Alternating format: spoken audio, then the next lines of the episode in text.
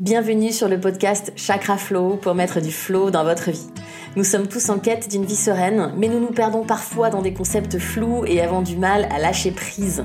Je m'appelle Anne-Julie, je suis professeure de yoga, auteure du livre Chakra Flow, mais aussi formatrice où j'accompagne élèves et professeurs de yoga depuis plusieurs années à plein temps sur Paris. Et dans ce podcast, je vous propose des outils et des techniques concrètes inspirées de la philosophie du yoga et notamment des sept chakras, comme un guide d'exploration personnelle pour mettre du flow dans votre vie. Bonjour et bienvenue dans cet épisode. Aujourd'hui, on va voir si le mot yoga et le mot argent peuvent être ou pas compatibles. Alors la première question qu'on va se poser lorsqu'on va devenir professeur de yoga, enfin en tout cas j'espère que vous vous posez la question parce que ça m'est déjà arrivé euh, d'avoir des témoignages de personnes qui ne s'étaient pas posé la question et qui étaient un petit peu tombées de leur chaise. Elles se sont lancées dans l'entrepreneuriat et puis après elles se sont dit ah mais tiens mais moi je pensais que j'allais gagner de l'argent. Alors, tu vas en gagner, c'est sûr. Normalement, si tu travailles, tout travail mérite salaire, mais euh, en tout cas, peut-être pas ce que tu crois. Donc, il y a cette image un petit peu de la star de yoga. Il y en a quelques-unes euh, en France, des personnes qui sont, euh, voilà, on comprend très vite qu'elles gagnent énormément d'argent grâce à leur métier. Ce sont un petit peu des cas isolés, puisque on a une étude qui est sortie il y a pas longtemps. J'ai entendu ça dans un podcast dédié au business of yoga. Une professeure de yoga gagne en moyenne entre 1300 et 1800 euros par mois. Ok, donc ceci étant dit, la question, comment savoir combien est-ce que je vais gagner? Alors pour répondre à cette question, il n'y a qu'une seule chose à faire, et c'est la seule et l'unique, c'est de prendre un tableau Excel et de déterminer le nombre de cours par semaine que tu dois effectuer pour atteindre ton objectif financier. Donc d'abord, tu dois commencer par avoir un objectif financier. Combien tu veux gagner en fait? Tu veux gagner 1000 euros par mois, tu veux gagner 2000 euros par mois, tu veux gagner 3000 euros par mois. Et à partir du moment où tu as fait ça, tu vas pouvoir ben, tout simplement calculer et faire un tableau prévisionnel et te projeter sur plusieurs mois, mais comme je l'ai déjà dit, on va se projeter plutôt sur plusieurs années. Ok, et on va lisser notre salaire sur un an. Donc en fait, il ne faut pas calculer au mois, il faut calculer à l'année. Donc la première chose à faire, c'est si tu m'écoutes maintenant, tu vas aller ouvrir un tableau Excel et tu vas rentrer le chiffre que tu veux gagner. Admettons que tu veux gagner 2000 euros par mois. Ok, tu veux gagner 2000 euros par mois. Ça fait combien par an? Ça fait 24 000 euros par an.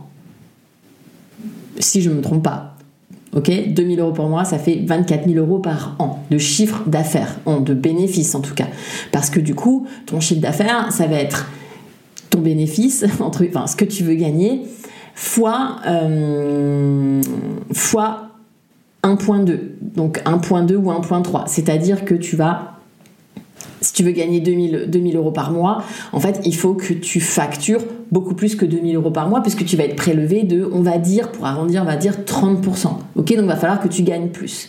Et puis ensuite, on a, on va pas travailler 12 mois par an, peut-être on va travailler 11 mois par an, peut-être on va quand même prendre 4 semaines. Alors, ça va peut-être être un peu plus parce qu'on peut tomber malade, donc on peut aussi se dire, on peut se prendre une sécurité, on peut peut-être enlever une ou deux semaines de maladie. Par exemple, moi j'ai eu le Covid, et ben du coup j'ai pas pu travailler pendant une semaine. Ok, euh, on va peut-être se former aussi, donc on va peut-être au moins faire une bonne semaine de formation par an, c'est vraiment le minimum. Il faut au moins faire un 50 heures par an. Enfin, si vous faites pas ça, enfin, vraiment, vous allez craquer, c'est sûr. Il faut vous former. Donc on va enlever euh, le budget euh, formation et puis on va enlever le budget vacances. Donc finalement, il va falloir gagner plus que 24 000 euros par an. Ok, va, peut-être falloir gagner euh, au moins 30% de plus. Ouais, au moins. Ok? Donc je te laisse faire ce tableau, c'est indispensable. Je ne peux, pas, le faire pour toi.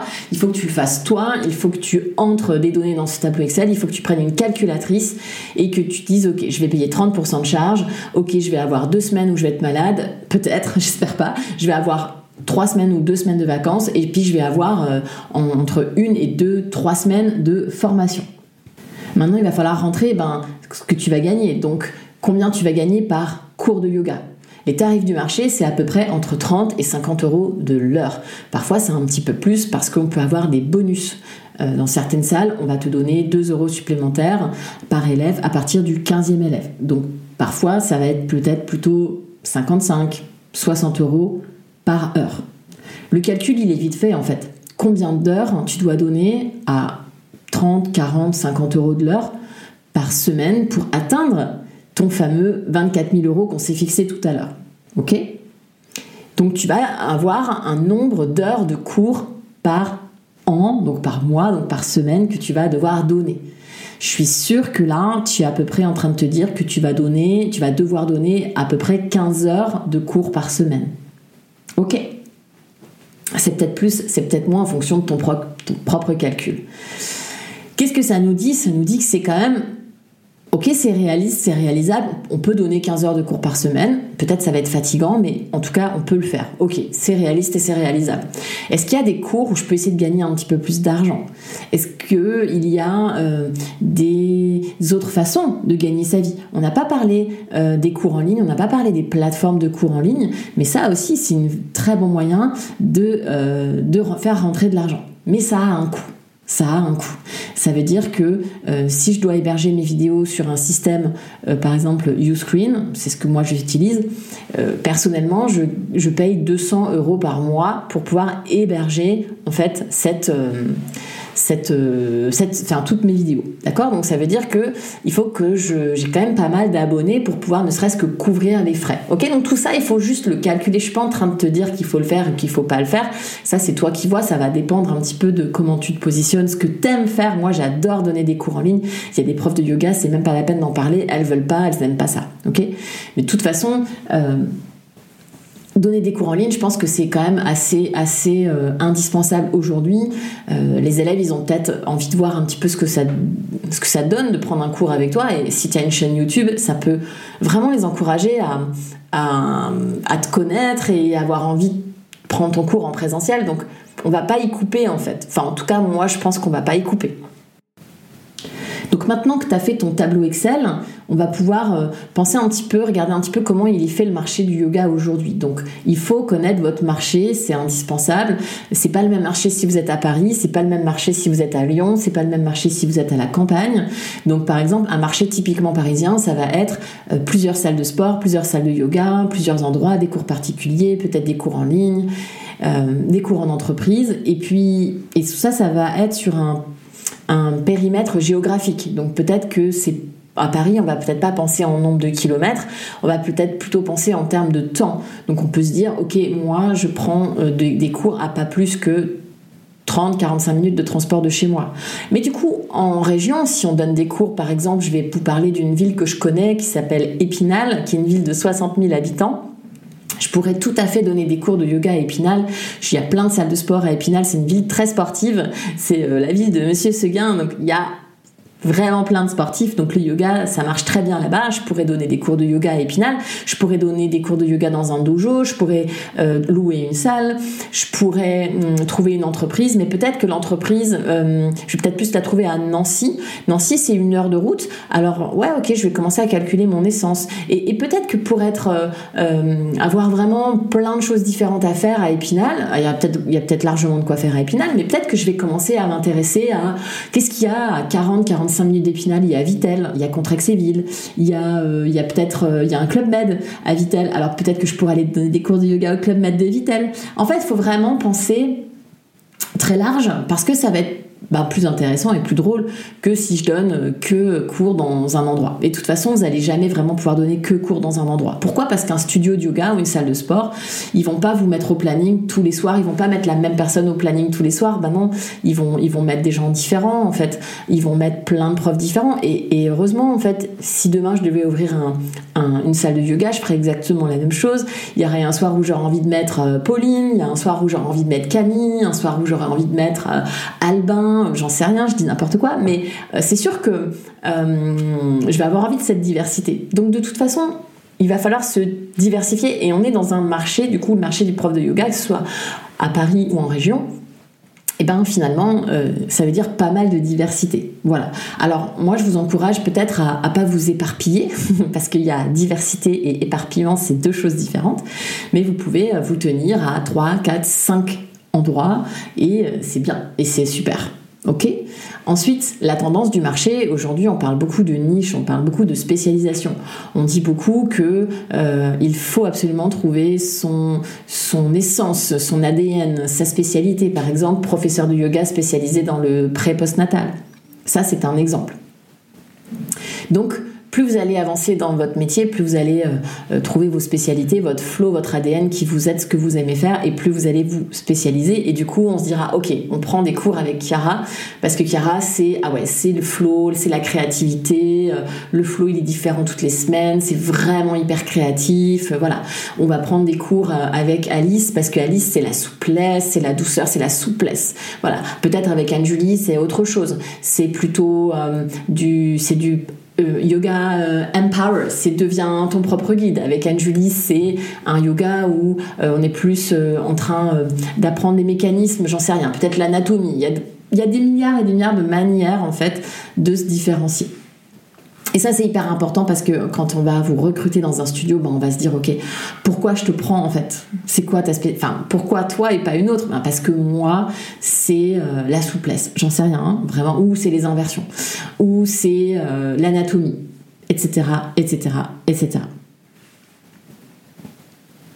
Alors, il y a des outils de base que tu dois connaître. Euh, si tu as fait un tout petit peu de commerce à l'école ou si tu es comme moi, tu viens du milieu du marketing, de la communication, etc., ce sont les outils basiques, ce sont les analyses, euh, par exemple l'analyse porteur, l'analyse SWOT, le QQO-QCP, le budget prévisionnel, la planification, budgétisation, contrôle, ça sont des outils qu'on apprend à l'école.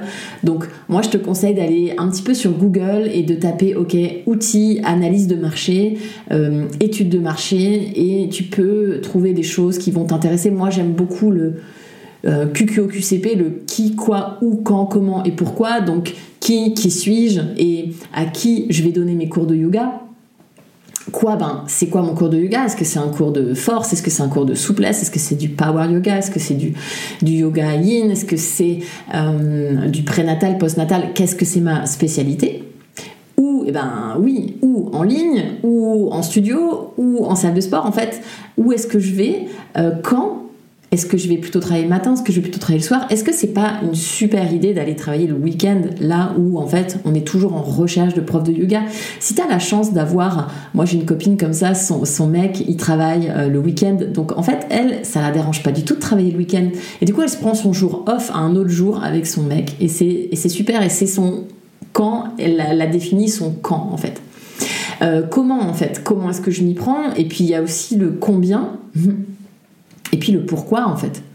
Pourquoi est-ce que je fais ça? En fait, s'il n'y a pas de sens dans votre travail, ça va vite vous fatiguer, vous ennuyer, vous décourager. Donc essayez vraiment de, de, de, vous rappeler pourquoi est-ce que vous faites ça en fait. Pourquoi est-ce que je fais ça? Moi, je sais que je pourrais plus jamais faire autre chose parce que je sens que ce que je fais, c'est moi. Et je me pose pas de questions sur le sens parce que c'est pour moi ce métier a tout, il a il a tout tout mon enfin tout mon, tout mon être il correspond à ce métier. Voilà, donc moi je sais pourquoi je fais ça en tout cas. Euh, demandez-vous aussi pourquoi vous voulez faire ça. Alors toujours dans la même, euh, catégorie euh, de à yoga et argent, est-ce que c'est compatible? Alors, on va reparler des formations. Je suis désolée, je veux vraiment insister sur ça. Il faut vraiment que vous ayez un budget formation. Il faut se former en continu, c'est essentiel non seulement pour vous spécialiser, mais aussi pour vous renforcer, parfois pour vous rassurer, pour vous inspirer, pour rencontrer des gens, pour faire des rencontres, pour euh, re-avoir envie en fait, pour vous booster. C'est un gros coup d'adrénaline faire une formation et puis c'est une retraite aussi pour vous. Alors un 200 heures, je, pense que c'est intéressant de le faire. Euh, bien sûr, il faut, il faut un 200 heures qui soit très carré. Il faut un 200 heures qui soit qui vous prépare en fait vraiment, qui vous ouvre les premières portes. Un 300 heures, c'est différent. Vous pouvez vraiment vivre un 300 heures en mode je prends ce qu'il y a à prendre, c'est cool. Il y en a qui vont dans des endroits incroyables, ils vont faire des 300 heures en Inde, à Bali, parce qu'ils voient ça aussi comme une retraite. Et il y en a qui vont faire euh, comme la formule que je propose, c'est-à-dire plein de petits modules de 50 heures. Donc ils vont faire 6 modules de 50 heures avec des spécialités. La spécialité ajustement, la spécialité yin yoga, euh, la spécialité sequencing, la spécialité chant, la spécialité chakra, enfin il y a tout un tas d'autres spécialités que je proposerai au fur et à mesure des années, euh, des spécialités asana, des spécialités inversion, bref, et qui vont comme ça au fur et à mesure du temps construire un 300 heures. Avoir un 300 heures, c'est important d'avoir un, un, peu plus que 200 heures, euh, parce que, en tout cas aujourd'hui, si vous, on est quand même face à un, marché où il y a beaucoup de professionnels du yoga, et donc, ben, si on veut se professionnaliser, il faut, il faut se former. Voilà, on a, on a parfois, parfois ces formations qu'on fait en plus, elles vont, elles vont nous rassurer aussi sur des choses. Sur l'anatomie, par exemple, c'est important de se rassurer, c'est important de faire des piqûres de rappel sur l'anatomie. Je n'insisterai jamais assez là-dessus. Bref. Euh, vous avez tout un tas de raisons qui font que vous allez vous former et euh, c'est ce qui va faire que vous n'allez pas craquer aussi. Parce que on va Sinon, on va s'enfermer un petit peu dans ce qu'on sait, dans ce qu'on est, dans sa petite zone de confort. Et c'est là qu'en fait, on va s'enfoncer dans quelque chose. Et à un moment donné, on va être découragé. On fait plus de rencontres, on s'inspire plus. Et je connais des profs de yoga qui ont craqué alors qu'elles avaient absolument tout pour elles. Définissez un nombre de formations par an. Moi, je vous conseille le minimum, c'est 50 heures par an, c'est le strict minimum. Définissez un budget. N'oubliez pas que si vous êtes absente, vous n'êtes pas payé. Donc bien sûr il y a le prix que je paye pour la formation, le prix du billet de train, le prix de tout ça, mais il y a aussi le manque à gagner. Donc si je suis absente pendant une semaine, combien est-ce que je perds en argent? Ok? Alors du coup, yoga et argent, c'est bien sûr gérer, euh, gérer l'argent au quotidien. Donc moi, je vous conseille fortement de faire appel à un comptable pour vous accompagner, même si vous êtes seulement auto-entrepreneur et que vous avez juste des déclarations trimestrielles à faire. Moi, je préfère me faire accompagner parce que voilà, j'ai toujours peur de faire mal les choses et j'aime bien avoir des conseils. Euh, voilà, donc euh, n'hésitez pas. Moi, je connais un comptable qui peut en tout cas vous, aider. Avoir une avance de trésorerie, c'est hyper important. N'attendez pas euh, d'être à 0 euh, euros sur le compte pour commencer à tirer la sonnette d'alarme. Il faut garder une, une, avance de trésorerie. Pourquoi? Parce que vous allez avoir vos petits prélèvements mensuels de votre assurance, peut-être votre comptable. il y aura plein d'autres petits prélèvements qui vont tomber, le téléphone, l'internet, bref. La prévoyance si vous en avez une, un plan retraite si vous en avez un, je vous conseille d'en avoir un. Euh, donc il faut une avance de trésorerie. Donc quand on a 500 euros sur le compte ou 1000 euros sur le compte quand on est une entreprise, euh, c'est normal en fait. Il vaut mieux avoir l'argent en avance sur le compte. Après, si vous avez 10 000 euros d'avance sur votre compte, franchement, ça sert à rien. Là, c'est peut-être le moment d'investir, c'est peut-être le moment d'acheter du matériel, c'est peut-être le moment d'investir dans une plateforme de cours en ligne, etc., etc. Donc c'est pour ça que c'est hyper important, selon moi, d'avoir un compte en banque euh, pro. De toute façon, c'est obligatoire. De toute façon, euh, c'est de plus en plus obligatoire. Euh, ne mélangez pas vos petites culottes avec vos revenus de prof de yoga. Franchement, ayez un compte en banque. Ce sera beaucoup plus simple pour vous. Et même si ça coûte un peu, ça peut coûter 9 euros par mois. Il y a plein de comptes euh, voilà, euh, en ligne, des banques en ligne qui sont très bien et, vraiment euh, ça vous facilite la vie. Alors votre budget prévisionnel, comme je l'ai dit un petit peu plus tôt dans un autre podcast, on le regarde un petit peu tous les mois, d'accord? On n'attend pas, on sait pas une fois par an, je regarde mon budget prévisionnel. Bon, c'est plutôt une fois par mois, peut-être tous les trois mois. Il y a des périodes de l'année où on va les regarder un petit peu plus. C'est important, encore une fois, votre activité, c'est pas au mois, c'est à l'année, c'est lycée. Donc faites régulièrement un petit check. Mettez-vous une facture, euh, facturez à la fin du mois, donc mettez-vous euh, une alerte pour ne pas oublier. Et surtout, ben, tenez un agenda pro, parce que quand on se retrouve à la fin du mois et qu'on doit faire ses factures, et que, alors il y a des, des comment dire, des, salles où vous avez un logiciel internet, donc vous pouvez regarder, vous pouvez vous connecter sur le logiciel et puis vous voyez bien que vous avez donné, je sais pas moi, 7 cours ce mois-ci, donc vous n'oubliez pas de les facturer, mais parfois ben, c'est un peu à la mano. Donc soit vous le notez dans un carnet si vous êtes plutôt à l'écrit, moi c'est dans mon Google Agenda, je regarde mon Google Agenda du mois passé et je, et je compte, ok là je fais 1, 2, 3, 4, 5, 6, 7, 8, ok j'ai fait 8 cours, donc je facture 8 cours. Euh, je note bien le nombre d'élèves parce qu'en fonction du nombre d'élèves, je n'aurai pas la même prime. Donc c'est hyper important de compter vos élèves, d'être sûr de combien ils étaient aujourd'hui dans votre cours. Et petit conseil, donc euh, plutôt c'est du lifestyle administratif, j'ai appelé ça comme ça. Euh, je vous conseille de définir un temps pour chaque chose. Donc par exemple, il peut y avoir vraiment une journée ou une demi-journée qui est vraiment dédiée à l'administratif, c'est-à-dire email, facture, suivi, budget. Euh, ça peut être aussi une demi-journée ou une journée qui est plutôt dédiée à la communication, euh, mettre en place voilà ma newsletter de la semaine, mes posts euh, du jour, mes posts de la semaine sur Instagram, mes posts sur LinkedIn, mes posts sur Facebook, peu importe, vous avez le droit de choisir vos réseaux sociaux, vous n'êtes pas obligé de faire comme tout le monde, vous pouvez rester sur un, deux, maximum trois réseaux sociaux. C'est pas la peine d'être sur 10 000 réseaux sociaux, mais si vous aimez pas Instagram, ben c'est pas grave. Vous pouvez être sur Facebook si ça vous parle plus. Il n'y a pas de problème en fait. Euh, vous avez le droit de pas être dans les réseaux sociaux non plus.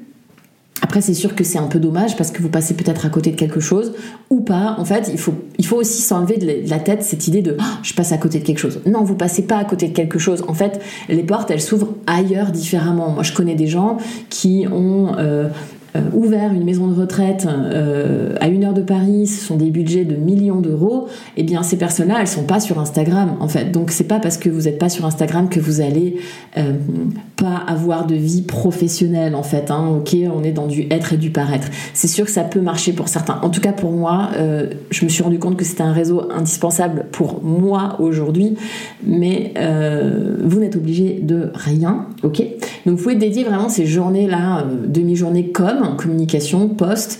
il peut y avoir des demi-journées plutôt commerciales, plutôt prospection, plutôt j'envoie des CV, plutôt je vais pratiquer dans des euh, centres de yoga, je vais dans des lieux de vie de yoga. Et en fait je prospecte euh, à ma manière. En fait pareil la prospection c'est pas forcément faire des mails tout le temps c'est aussi se déplacer prendre des cours. Ça c'est une façon de prospecter euh, une journée indispensable, demi-journée à la préparation de votre cours. Vous ne pouvez pas y couper. Euh, un cours, ça se prépare au moins une fois par semaine. Euh, il doit y avoir du temps pour ça. Vous devez être seul, vous devez être seul chez vous avec votre tapis de yoga, avec votre carnet, avec votre playlist et avec un temps de méditation, un temps de relaxation, un temps de créativité.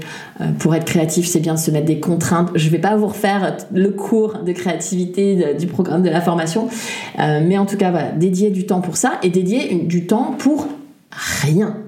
Du temps pour rien. Une journée sans rien. Vraiment, euh, moi j'ai des journées sans mail, des journées sans Instagram. C'est essentiel quelques, euh, quelques chiffres. Alors, je vous ai donné quelques chiffres là. Combien ça coûte, par exemple, un logiciel de, réservation, par exemple, Momo Yoga? Euh, C'est très facile, ça coûte pas très cher et ça permet aux gens de s'inscrire à vos cours si vous faites de la location de salle, par exemple. Ça peut coûter, ça coûte 10 euros par mois. Un logiciel de, en tout cas, un, un plateforme de newsletter, ça coûte 20 euros par mois. Ça peut coûter plus, ça peut coûter moins, mais voilà, moi j'ai trouvé ça.